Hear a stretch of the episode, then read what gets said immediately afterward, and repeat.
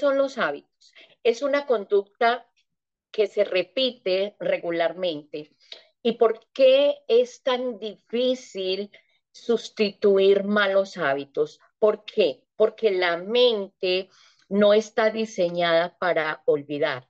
La función del cerebro es crear hábitos para sistematizar y evitar el gasto de energía.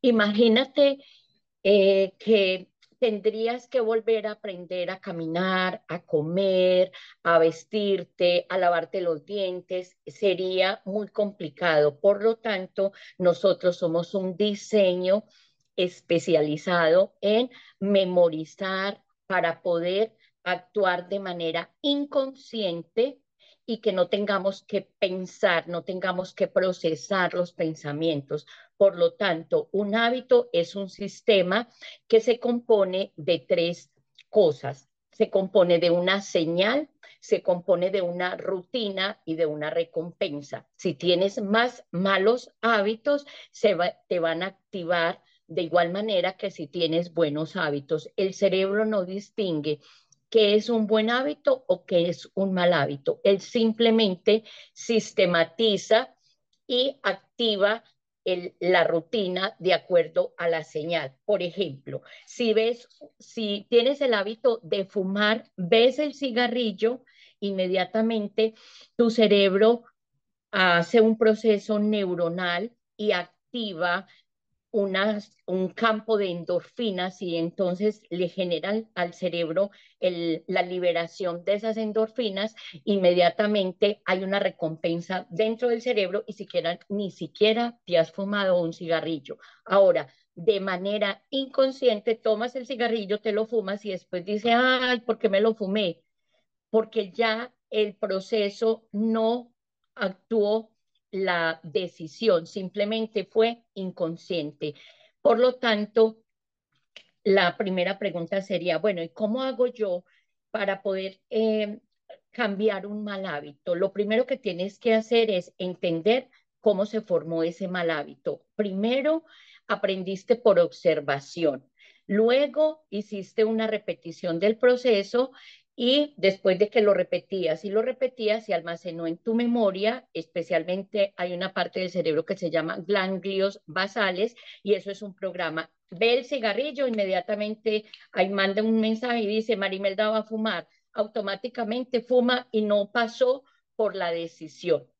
Entonces, cuando sabes cómo funcionan los hábitos, ya sabes que hay una señal no vas a cambiar la señal, sino que simplemente vas a identificar cuáles son esas señales. Por ejemplo, cuáles son tus malos hábitos. Es importante que aprendas a hacer una lista de esos malos hábitos. Por ejemplo, eh, si odias algo, si odias tu vida, si te sientes fracasada, sientes que fumas mucho, que no ahorras, que el dinero no te rinde, eh, que no eres buena gente, que eh, tú tienes dinero y lo gastas y lo gastas y gastas más de lo que ganas, que te sientes rechazo por los demás, que mm, sientes que tu vida es vacía. Haces esa lista y luego de hacer esa lista, entonces empiezas a cambiar, no la señal, porque la señal va a permanecer, el cigarrillo va a permanecer,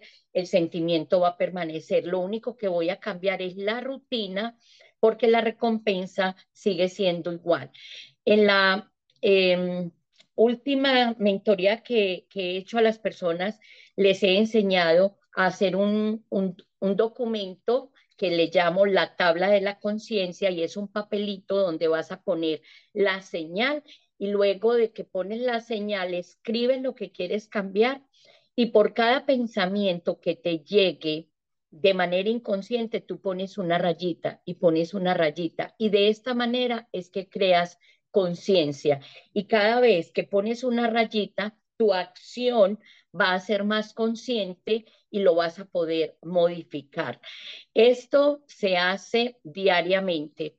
Una de las cosas también que más me ha funcionado es la aplicación de la forma de la fórmula CAO. ¿En qué consiste esa fórmula? Consiste en, primero, tú tienes que empezar a confiar de que puedes cambiar Tú tienes que creer que puedes cambiar. Si tú crees que puedes cambiar, entonces vas a cambiar. Si crees que no puedes cambiar, entonces no vas a cambiar. Es importante que creas que lo puedes hacer. Em, confiar, confiar en que hay un ser superior también que se llama Dios y que cuando tú te pones y quieres estar en el hogar de Dios, Dios te da la fuerza de su espíritu para que tengas la fuerza de voluntad que perdiste con el mal hábito. Ese es uno de los primeros, eh, primer paso. Es tomar la decisión que voy a querer hacer, lo puedo hacer porque creo que lo puedo hacer. El segundo paso es escribir mi nombre en el libro de la vida. Es importante que escribas yo, María Imelda Cardona. Bueno, pones tu nombre, yo, María Imelda Cardona, escribo mi nombre en el libro de la vida, asumiendo el 100% de responsabilidad. No hay nadie que pueda hacer el cambio por ti, absolutamente nadie. 100% de responsabilidad. Tomas lápiz y papel. ¿Quién escribe por ti? Nadie. Solamente tú bajo tu voluntad. Y el tercer cambio es aplicar la rutina, aplicar en la rutina diaria la fórmula CAO. ¿Cuál es la fórmula? Vuelvo y la repito. Confianza, confianza, amar y obedecer. ¿Qué tengo que obedecer? El nuevo mandato. ¿Cuál es el nuevo mandato?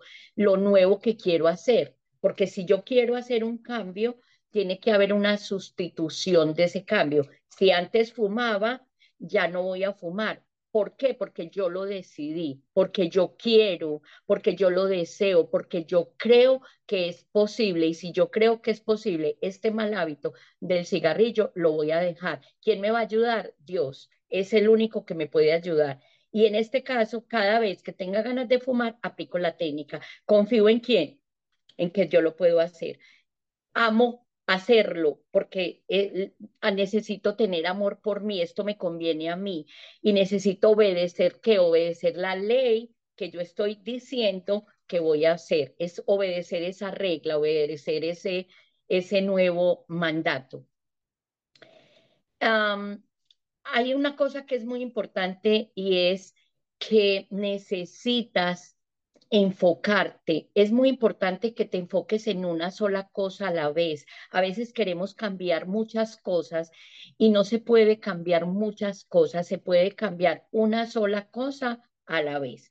Eh, no quieras cambiar la lista completa en un solo momento porque entonces tu mente se va a angustiar. Es importante que vamos haciendo una sola cosa a la vez y para eso es necesario, em, digamos, tenerlo escrito. Escribe cuáles son las tres malos hábitos que deseas cambiar, digamos, en los próximos 45 días. ¿Por qué 45 días, Marimelda? Porque es que 45 días se requiere en el cerebro para formar una nueva red neuronal. Tú formas una, una red nueva de neuronas al término de 45 días. Está comprobado científicamente. Neurólogos han hecho enegramas del cerebro cuando hay hábitos y ven que los primeros días son unas, unas como unas centritas, unos hilitos muy débiles, pero al cabo de los 45 días han hecho enegramas o han hecho mm, imágenes electromagnéticas donde ven que esas imágenes tienen ya formadas unas centritas. Por lo tanto, tienes que enfocarte en 45 días y si es posible a la misma hora y, y, anotar, tener el registro, bueno, eh, sé que no se ve, pero es un papelito donde vas a colocar, no voy a fumar, Ah, y pones cada vez que quieras fumar una rayita, otra rayita, y si te dan cinco veces ganas de fumar, pues las escribes. Si al final te fumas un cigarrillo al día, pues disminuiste de 10 cigarrillos a uno. O si te fumabas un paquete, disminuiste de 30 a 10 y lo vas haciendo paulatinamente. Tienes que confiar. Yo te quiero regalar una palabra que me gusta mucho y que te la debes de memorizar y es, pero los que confían en el Señor renovarán sus fuerzas, levantarán, el vuelo como las águilas, correrán y no se fatigarán, caminarán y no se cansarán. Eso lo dice en Isaías 40:31.